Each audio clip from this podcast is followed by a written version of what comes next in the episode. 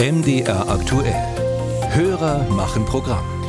Radfahrer, die den Mittelfinger zeigen, Autofahrer, die hupen und auch mal aus dem Fenster brüllen. Die Aggressivität im Straßenverkehr, das haben sicherlich alle schon mal mitbekommen, die unterwegs sind, die ist schon mitunter beachtlich.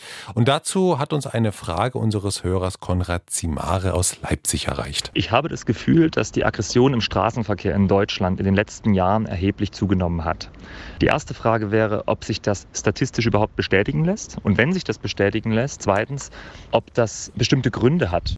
Sarah Bötscher hat sich mit der Frage beschäftigt. Mit der Aggressivität im Straßenverkehr gibt es ein Problem. Sie ist nicht nur schwer zu ertragen, sondern auch schwer in Zahlen abzubilden, weil sie immer im Auge des Betrachters liegt, also nicht objektiv messbar ist, sagt der Leiter der Unfallforschung der Versicherer Siegfried Brockmann. Aber was wir haben, sind Befragungsstudien und da fragen wir natürlich auch nicht, sind sie aggressiv, ja, weil dann würden ja fast alle sagen nein, sondern wir stellen konkrete Fragen, also drängeln sie schon mal oder überholen sie rechts oder ähnliche Dinge.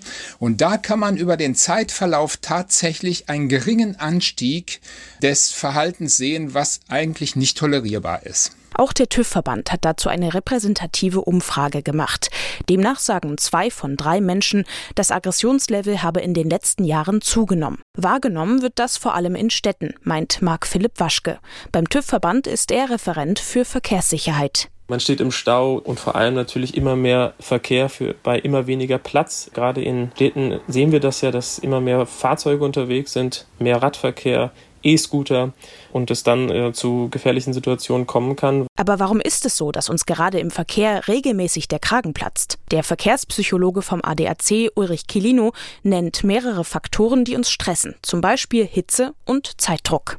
Und äh, ganz entscheidend ist noch, dass wir im Auto uns ja von der Außenwelt äh, abgeschirmt fühlen und dann den Emotionen auch mal freier Lauf lassen, weil die soziale Kontrolle fällt. Das heißt, wir müssen nicht unbedingt mit einer Gegenreaktion rechnen. Wir müssen uns nicht gleich für unser Verhalten rechtfertigen.